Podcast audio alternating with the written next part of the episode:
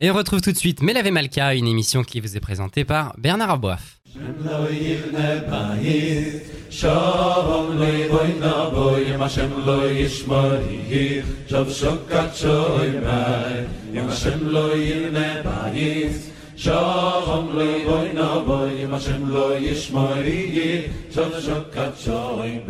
Bonsoir à tous, on se retrouve comme chaque samedi soir pour Mélavé Malka, une grande émission de pensée juive et de Torah sur Radio Shalom. Et nous sommes en ligne avec euh, Rav Eli Lemel. Bonsoir Rav Lemel. Bonsoir. Alors Rav Eli Lemel, on continue, comme on le fait chaque semaine, à survoler avec vous la paracha de notre semaine, ce passage qu'on lit dans nos communautés. Et donc, euh, tout de suite après Yitro, on arrive à Mishpatim. Mais alors Mishpatim, c'est un vrai régal pour ceux qui aiment étudier, parce que c'est un recueil absolument hallucinant de, de, de, de, mitzvot. C'est la source de je sais pas combien de Gmarot, c'est vous qui pourriez nous le dire. Euh, et on y retrouve, parmi tous ces enseignements, l'idée de ne pas maltraiter l'étranger. Et ça, c'est très important parce que je crois que euh, en cette période que nous vivons tous, on a bien envie d'oublier cet enseignement. Soyons très francs. Et parce qu'on, parce que quand c'est difficile, on préfère penser d'abord à soi. Mais c'est pas ce que veut la Torah. La Torah, elle dit, tu ne maltraiteras pas l'étranger. Et donc, que dit-elle? Ravi Lemel, on vous écoute.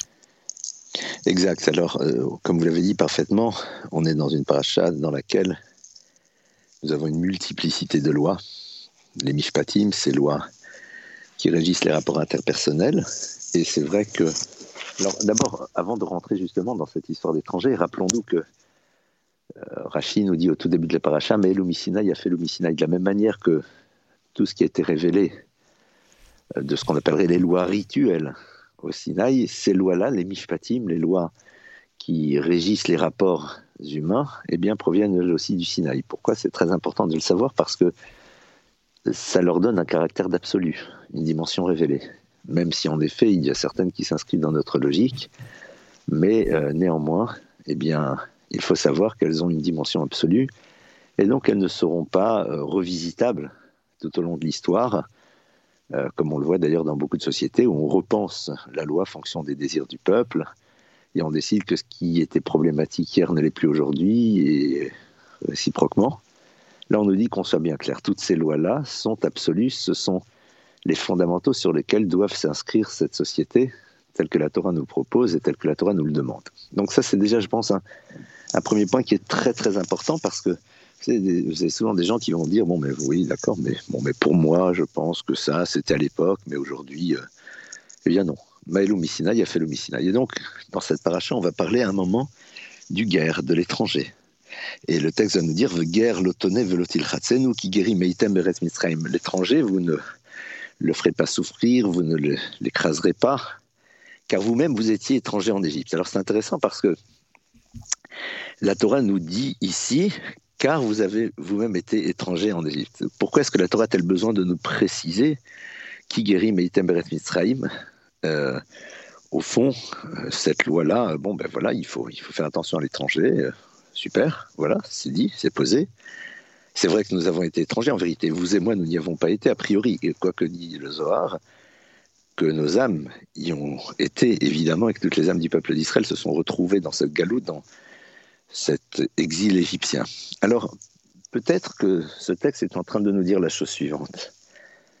Il faut non seulement, évidemment, être vigilant par rapport à l'étranger, mais quand on nous dit qu'il guérit Meitemberet Mitzrayim, traduction, vous avez, j'ai presque envie de dire, inscrit dans votre génétique, même si ça peut faire sourire certains, ce que veut dire être étranger, parce que c'est quelque chose que vous avez vécu, c'est un ressenti.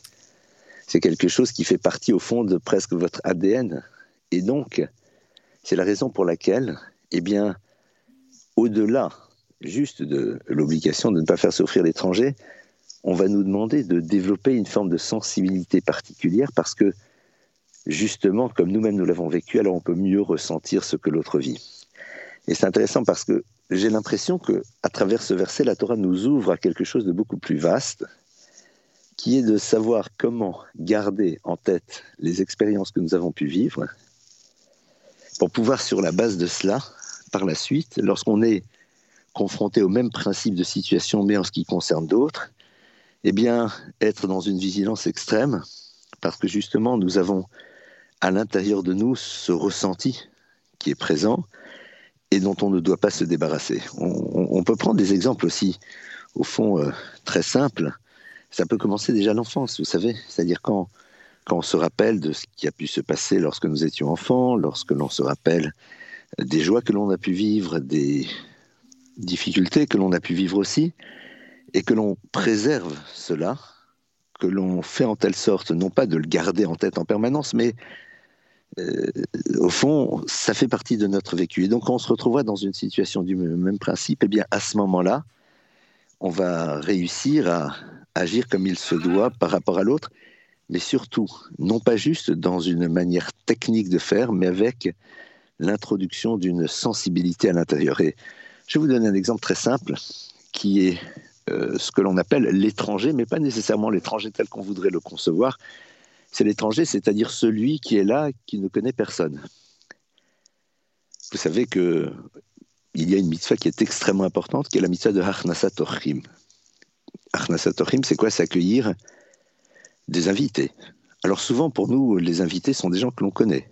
Ce sont des amis, c'est de la famille. Et donc c'est très sympathique. Arnasatochim, c'est aussi accueillir celui que l'on ne connaît pas, celui qui est à la synagogue vendredi soir. Et vous savez qu'il y a certaines personnes qui fréquentent parfois des synagogues et qui, pendant des mois, voire plus, eh bien, personne va se tourner vers eux. Alors, celui-là aussi, il est aussi quelque part une forme d'étranger et évidemment, on ne va pas lui mettre une quelconque forme de pression, on ne va pas mal agir, mais ne pas l'inviter, c'est au fond lui dire tu n'existes pas. On ne t'a pas vu. Tu n'es pas suffisamment important pour que l'on se tourne vers toi et que l'on te demande qui es-tu et comment pourrions-nous éventuellement soit t'inviter, soit nous préoccuper de où tu passes Shabbat ou, d'autres choses. Et c'est très intéressant parce que cette notion-là d'inviter, on sait que c'était la qualité par excellence d'Abraham. Et vous vous rappelez que quand Abraham a vu ces fameux bédouins qui étaient dans le désert, le texte nous dit Vayarot, il a couru vers eux. Alors qu'en vérité, ils ne passaient pas en voiture, hein, ils n'étaient pas en 4x4, euh, ils marchaient. Et le texte nous dit Vayarot, il court. Alors bien sûr, la première raison, c'est parce que Zrizin, il y a une notion de Zrizout, d'empressement lorsque l'on accomplit le mitzvah.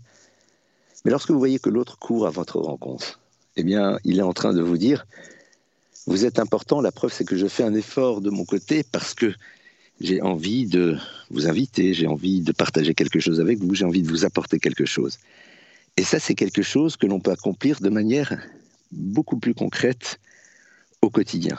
On se retrouvera toutes et tous dans la vie face à des étrangers. Des étrangers qui ont sans doute une maison, des étrangers qui ont peut-être la même carte d'identité que nous, mais des personnes qui sont étrangères dans le cas dans lequel elles sont parce qu'elles ne connaissent personne et cette notion de faire le premier pas, d'aller vers elles, c'est aussi leur signifier qu'elles existent et qu'on les a vues. Je crois que c'est quelque chose que l'on oublie terriblement d'ailleurs. Nous avons en tête cet enseignement de Chamaï. Chamaï qui était un homme, tel qu'on le décrit, rigoureux. Mais on pense que la rigueur de Chamaï, c'est une forme de fermeture, de dureté, ce qui est complètement faux puisque c'est Shamaï lui-même qui nous dit Heve me kabel et kol ha'adam sever faute reçoit tout individu avec un visage ouvert et agréable. Pourquoi? Parce que il veut nous dire lorsque tu vois quelqu'un que tu lui souris, que tu vas vers lui, eh bien à ce moment-là, tu lui montres qu'il existe. Tu lui fais quitter son sentiment d'être un étranger, d'être quelqu'un qui ne fait pas vraiment partie du monde dans lequel tu te trouves toi.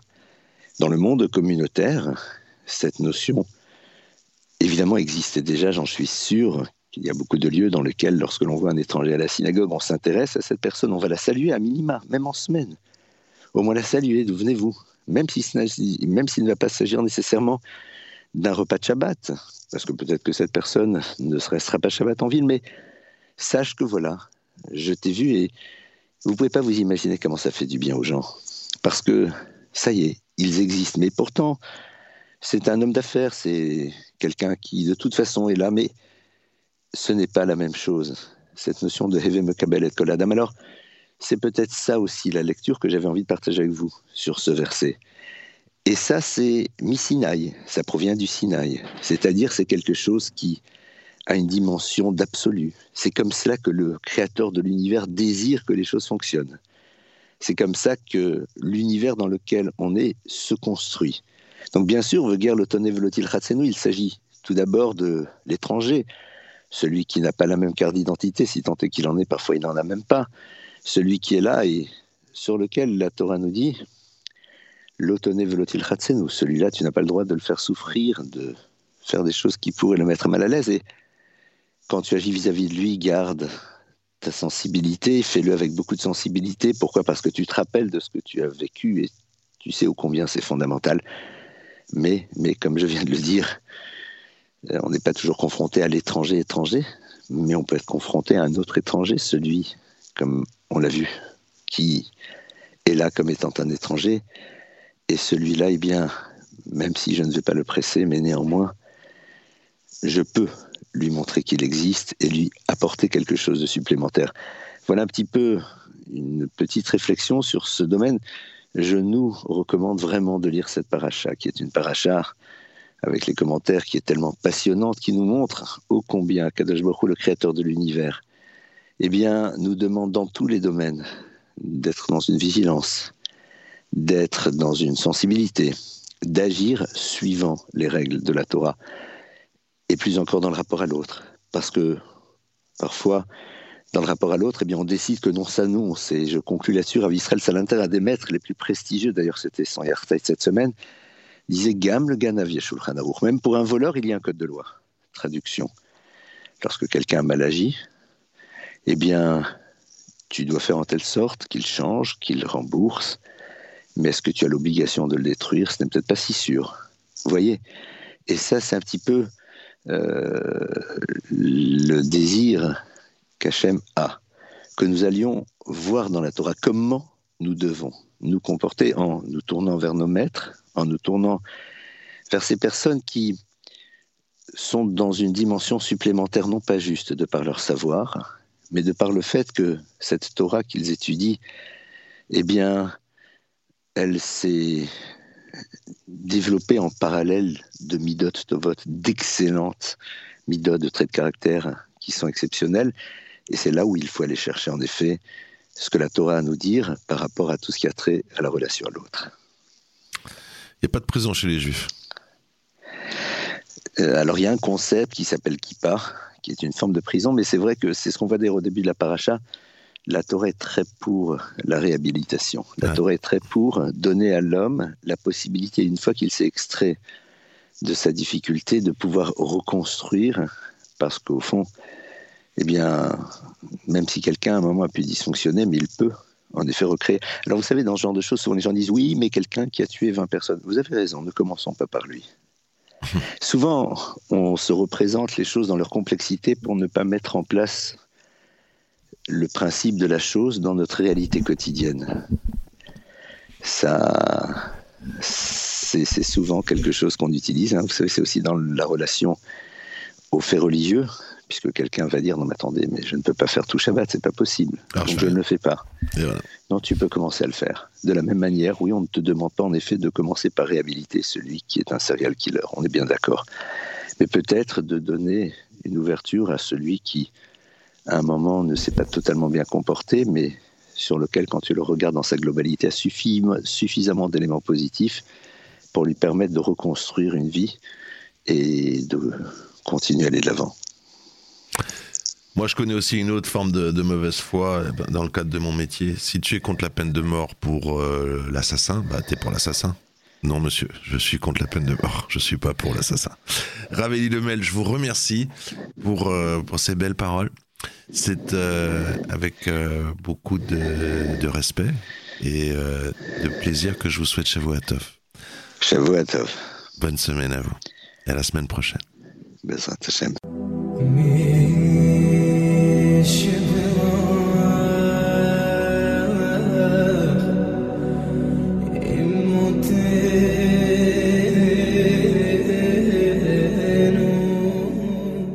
Nous sommes en ligne à présent avec Rav Mordechai Biton qui est à Jérusalem. Bonsoir Rav Mordechai, Shavuatov. Shavuatov. Et on vous souhaite plein de bonnes choses à Jérusalem. On entend que ça bouge beaucoup et vraiment on est de tout cœur avec vous, avec vous tous, pas seulement à Jérusalem, avec vous tous là-bas en Israël.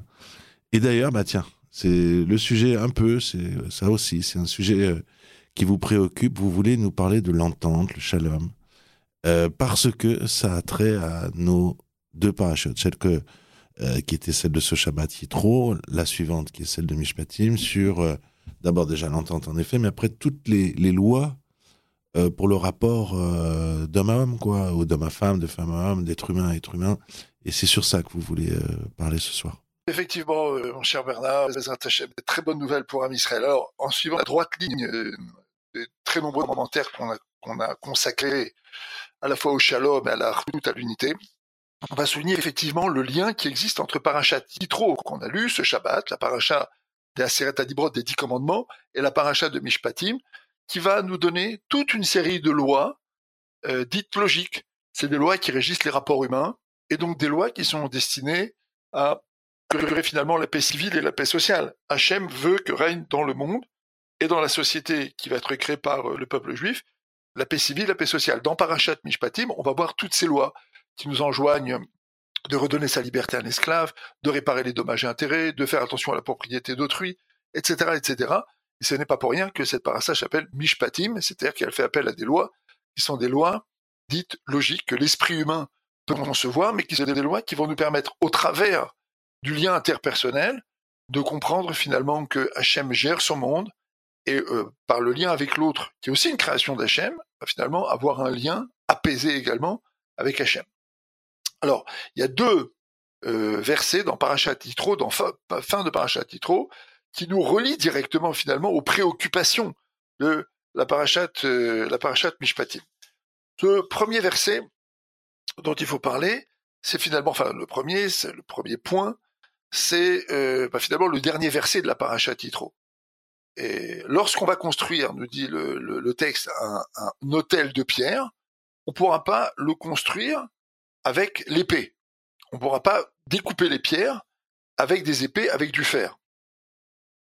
Et on va expliquer pourquoi. Parce que finalement, le misbéach, l'autel des sacrifices, son objectif, c'est de rapporter, d'amener le shalom, d'amener la paix entre Hachem et ses créatures. Et l'épée, elle, elle sert à raccourcir la vie. Donc l'autel des sacrifices sert finalement à la capara, à l'expiation, il sert à ramener le shalom entre Hachem et ses créatures, donc il sert à rallonger la vie. L'épée, elle, elle sert à raccourcir la vie. Et donc, dit il ne sait pas que ce qui sert à raccourcir la vie puisse venir aider à construire ce qui la rallonge. C'est deux domaines complètement, euh, complètement séparés. Et donc, c'est la raison pour laquelle on ne pourra pas utiliser, euh, de, du fer donc pour construire. Autre chose qui va nous être dit également, c'est qu'il y a un interdit de monter sur la rampe d'accès au Misbéar, il y avait une rampe d'accès lisse comme ça qu'on devait monter. Il fallait faire attention à ne pas dévoiler sa nudité, ce qui est une loi qui nous dit que le Cohen devait toujours avoir un pantalon et devait faire des petits pas. Et là également, Rachid va rappeler. Il va dire finalement ces pierres, elles n'ont pas d'oreilles, elles n'entendent pas, elles ne sont pas sensibles à honte qui peut leur être faite. Et il dit donc, je t'invite à partir de ce texte-là, de ce verset, à faire ce qu'on appelle un calva robert, c'est-à-dire un raisonnement a fortiori. Et il dit la chose suivante. Si déjà ces pierres, qu'elles ne sont pas sensibles à la honte qui leur est faite, aux déshonneurs qui peuvent leur être infligés, on te demande de les préserver, ton ami, qui lui est bidmut yotsecha, il est à l'image de son créateur, il a une âme divine, il a un pouvoir créateur de transformer les choses. Il a en lui une partie divine, il a en lui une échama. Cet ami-là, ce prochain-là, tu dois faire très très attention à ne pas lui infliger de honte. Tu dois faire encore plus attention. Et donc on a deux, donc deux injonctions ici euh, dans la Torah qui nous rappellent un cette notion de shalom, cette notion de paix, cette notion d'entente. Et le deuxième, c'est le dernier verset, c'est le dernier commentaire de Rachid qui nous dit attention, tu dois faire attention au respect qui est dû aux pierres, aux pierres du bisbère, aux pierres de l'autel. Mais ces pierres, elles n'ont pas d'oreilles, elles n'ont pas de cœur, elles n'ont pas de, vie euh, sentimentale. Bah, si déjà tu dois faire attention à la honte qui est infligée à du minéral, tu dois encore plus faire attention à la honte et à la douleur qui pourrait être infligée à des humains. Et donc de là, on part directement sur Vele Bishpatim. Voici donc toutes les règles qui ont été données. Pourquoi? Bah, Finalement, pour assurer la paix sociale. Alors cette paix sociale, finalement, elle va garantir la possibilité de vivre ensemble. Mais est-ce qu'il y a un système de réparation, un système de réparation géré en quelque sorte directement par le ciel? Réponse oui. Le Harizal nous dit que le premier verset de la parashat Mishpatim, Ve'ele à Mishpatim, voici quels sont les jugements, les lois qui ressortent d'un jugement humain, mais voici également quels sont les jugements. De quoi on parle ici? Les juges, ici, dans ce monde, ont l'obligation d'intervenir et de réparer le mal qui a été causé. Éloigner les voleurs, punir les voleurs, réparer les donner les dommages intérêts à la victime d'une attaque ou de, quoi que ce soit. Mais il y a un autre juge, le juge, Akadosh Baruch Lui, au travers des mishpatim, des jugements, c'est quoi ces jugements? Des gilgulim, c'est-à-dire finalement du fait qu'une âme va devoir venir réparer ce qu'elle a fait. Et donc, nous dit le Harizal, il y a une structure superposée. Lorsque la justice des hommes ne s'exerce pas, c'est la justice de Dieu qui va s'exercer. Mais on n'a pas besoin d'attendre que les gens reviennent en Gilgul, que l'âme revienne dans ce monde pour réparer ce qu'elle a fait. Même dans cette vie, dans cette même vie, une personne peut, parce qu'Hachem va intervenir et euh, faire en sorte que les gens se, se re-rencontrent à nouveau, ou que les gens soient confrontés à leurs méfaits, Hachem peut faire en quelque sorte que le Gilgul, c'est-à-dire le retour, il se fasse ici et que la réparation se fasse ici. Et donc, nous dit le Harizal, ici il y a deux structures. Il y a une structure dévoilée, c'est la structure qui a été dévoilée aux juges, la structure qui a été dévoilée aux Chachamim, qui a été dévoilée à tout à Israël à chacun d'entre nous. L'obligation absolue de faire régner la justice et de tout faire pour faire régner la paix, l'entente et de tout faire pour que tout ce qui a été cassé soit réparé.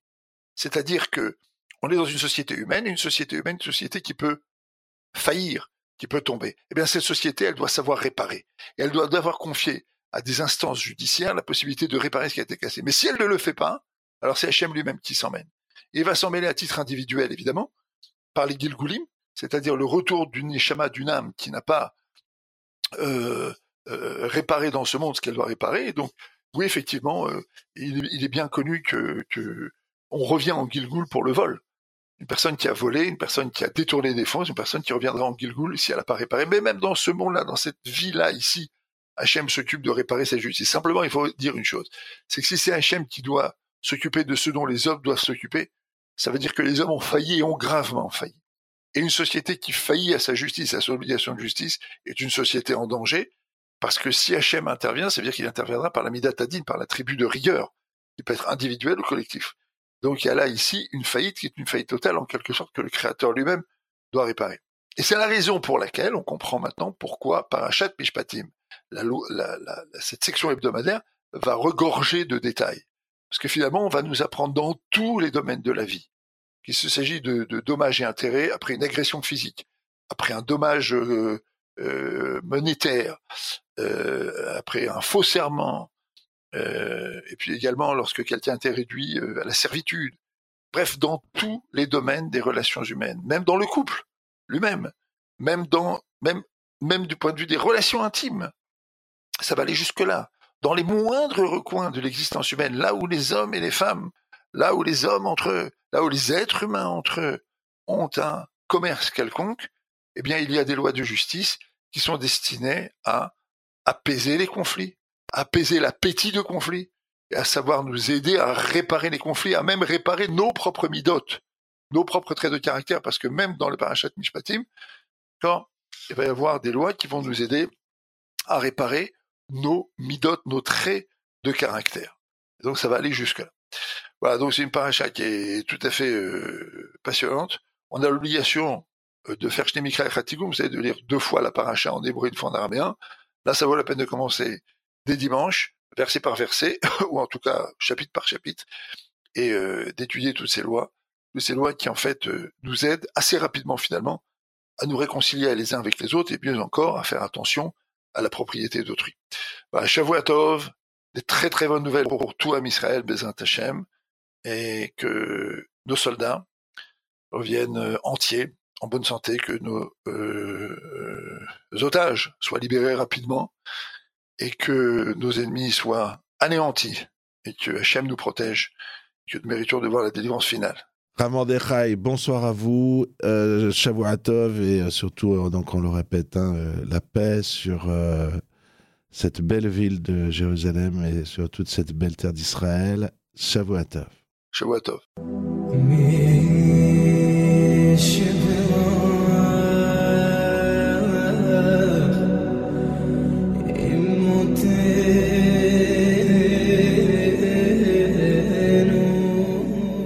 Et nous sommes en ligne avec Rav Gay. Bonsoir Rav Gay, Shavuatov. Bonsoir Shavuatov. Rav Gay, euh, alors décidément, ces deux parachiotes de Yitro et de Mishpatim sont liés. Et, et vous, vous voulez intervenir? D'abord, déjà, Mishpatim, c'est vraiment c'est l'une des grandes parachiotes de, de, de, toutes les lois. Hein. C'est vraiment une des sources. Je sais pas, évidemment, les juridiques comme vous euh, savent combien il y a de lois dans Mishpatim, mais c'est un truc euh, très impressionnant qui est ensuite rediscuté dans la Gemara. Mais vous voulez intervenir sur un point très précis. Le dernier commandement, je ne sais pas si vous accepterez le mot dit commandement d'ailleurs, ça se trouve, vous allez me dire non. Mais euh, voilà, des, dix, des, dix lois, des dix paroles, j'étais sûr. Des dix lois, des dix paroles, euh, des dix règles, euh, si tu ne convoiteras pas. Et c'est vrai que tu ne convoiteras pas, ça semble pas être aussi important que tu ne tueras pas, par exemple. Euh, mais on vous écoute. Le, le Matan Torah, le don de la Torah est partagé en deux parties. Il y a la paracha de Yitro, euh, où on commence on raconte euh, comment il fallait se préparer à ce moment. Mais il y a aussi la paracha de Mishpatim tout à la fin, euh, qui, revient sur Matan Torah. Le Matan Torah, bizarrement, est coupé en deux, et au milieu, il y a les lois, dont beaucoup de lois sociales. Que faut-il faire lorsque euh, il y a quelqu'un qui a endommagé les biens de son prochain Combien il doit payer Quelle est sa responsabilité donc en fait, euh, Mishpatim s'est pris un peu en sandwich, on va dire, entre le début du récit euh, du don de la Torah et la fin de ce récit. Alors, Mishpatim, comme je l'ai dit, c'est les lois entre les hommes. Et justement, la dernière parole, l'otarmot, tu ne convoiteras point, est véritablement une loi, une interdiction qui régit un peu toutes les relations entre les hommes. C'est souvent parce qu'on est euh, envieux, euh, que l'on commence, ça commence par l'envie la jalousie, et puis après ça se termine des fois par l'assassinat. Euh, combien d'assassinats viennent parce qu'on est jaloux de, telle ou telle personne. Donc effectivement, c'est un, sujet très important, d'autant plus que Rabbi Tzadok Akohen nous dit que toute l'origine de la faute, la première faute, la faute originelle, qu'on appelle la faute originelle d'Adam Arishon, est liée à la jalousie parce que euh, Chava, la femme d'Adam, euh, était une femme extrêmement belle, et euh, le, serpent, qui n'est pas le serpent qu'on connaît aujourd'hui, c'était un animal beaucoup plus évolué, euh, était jaloux d'Adam qui avait une si belle femme, alors que lui, il voyait Madame Serpent, il n'était pas très content d'être euh, aussi mal loti. Et donc, il était jaloux d'Adam, et c'est pour cela qu'il a voulu, euh, quelque part, se débarrasser de Ève, de Chava, en la faisant manger du fruit interdit. Ensuite, lorsqu'il s'adresse à Ève, à Chava, euh, il la prend sous un certain angle et lui dit si tu manges le fruit, sache que Dieu, en mangeant ce fruit, est devenu un, Dieu créateur. Avant, il n'était pas créateur. Donc, tu seras toi aussi créatrice de monde. Tu vas créer des mondes. Et donc, il, il distille en elle la jalousie de Dieu. Être jaloux de Dieu. Dieu est créateur. Moi, je suis un être créé. Pourquoi ne serais-je pas comme un Dieu qui, qui s'est créé? Donc tout ça, c'est euh, le début de l'histoire, et puis on sait tous très bien que Ève, Chava va donner euh, ce fruit interdit à son mari, Adam. Dans quel but? Dans le but justement de se dire, si mon mari, si moi je mange et que je meurs, mon mari va survivre, et donc il va se remarier.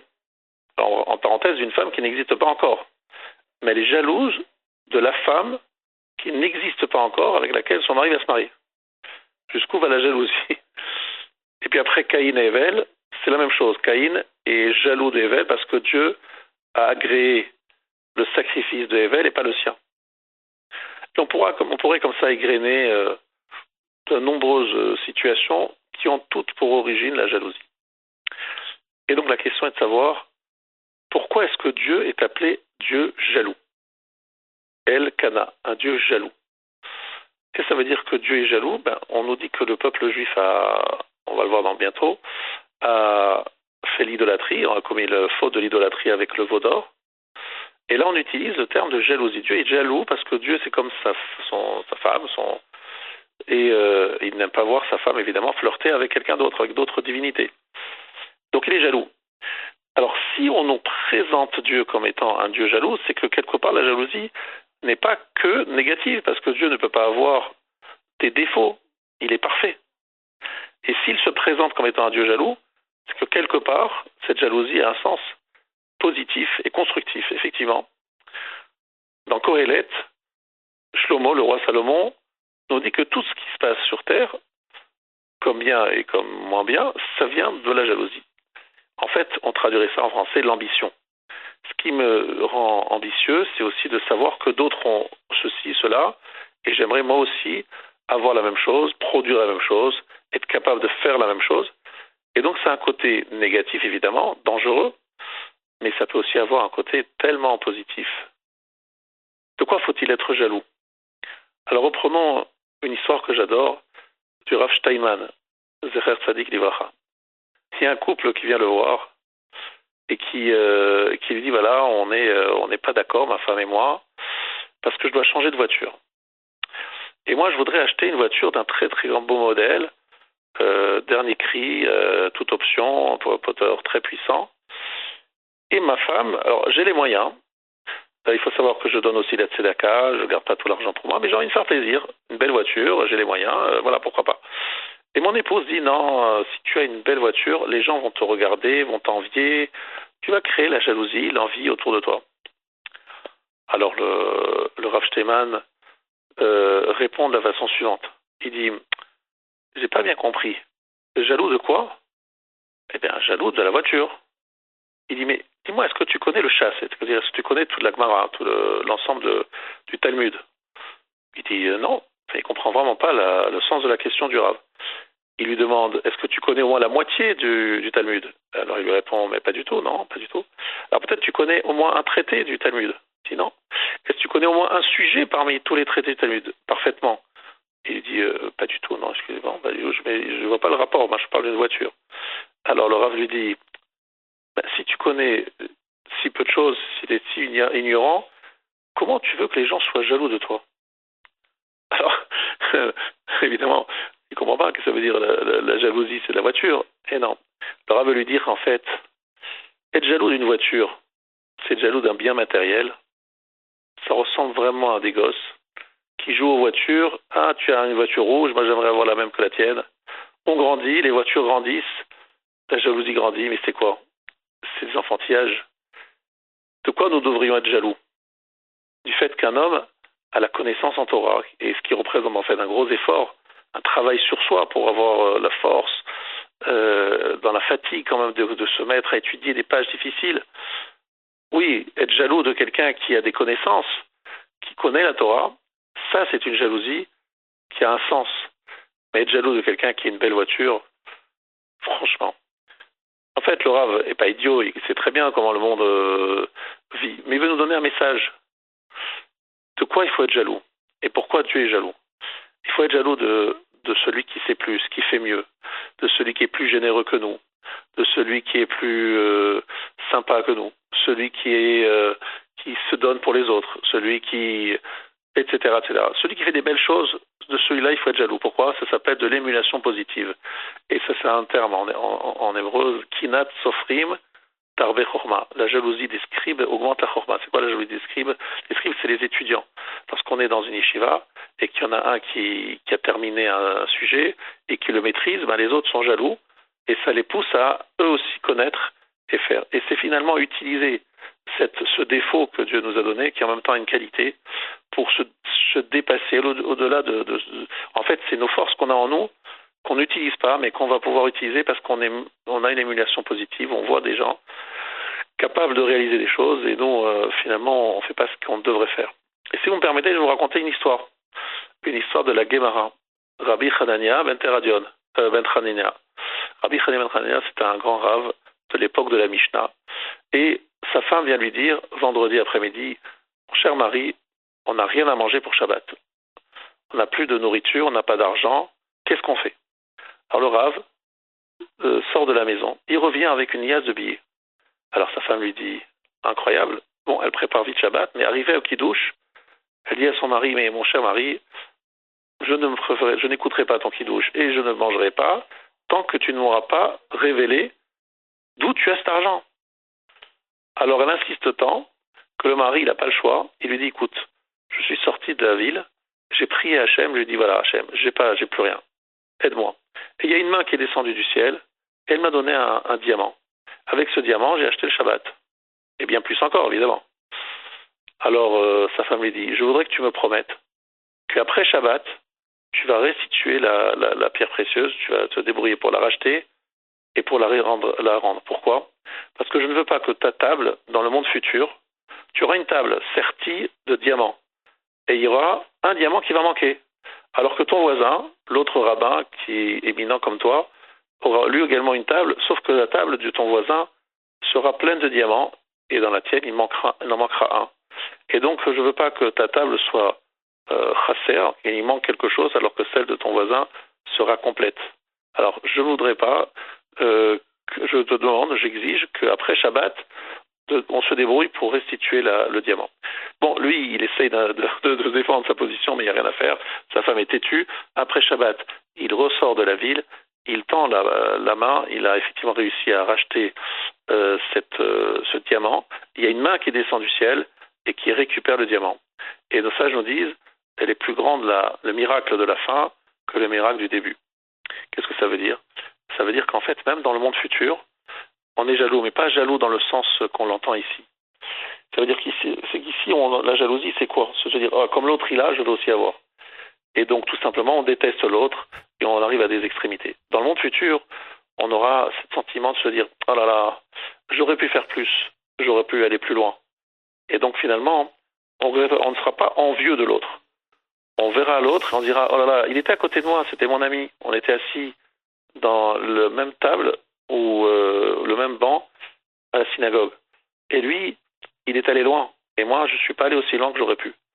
Et donc, euh, pour ne pas avoir de regrets euh, par la suite, eh bien, cette jalousie, entre guillemets, il faut l'avoir ici, mais pas la jalousie négative et destructrice, mais la jalousie qui, nous fait avancer, c'est-à-dire un peu la compétition dans le sens positif du terme, pour pouvoir justement aller au-delà de, soi, de, de ses limites, qui finalement ne sont pas nos limites. Nous sommes tous capables de beaucoup de choses, mais nous n'utilisons pas nos potentialités. Donc pour aller puiser dans nos ressources, eh bien, utilisons cette, euh, cette force que Dieu nous a donnée, qui peut être un gros défaut et en même temps un très gros moteur pour avancer dans la vie. C'est ce que je nous souhaite à tous, de pouvoir utiliser ce défaut et l'en transformer en qualité, quelque chose qui va nous permettre d'aller très loin.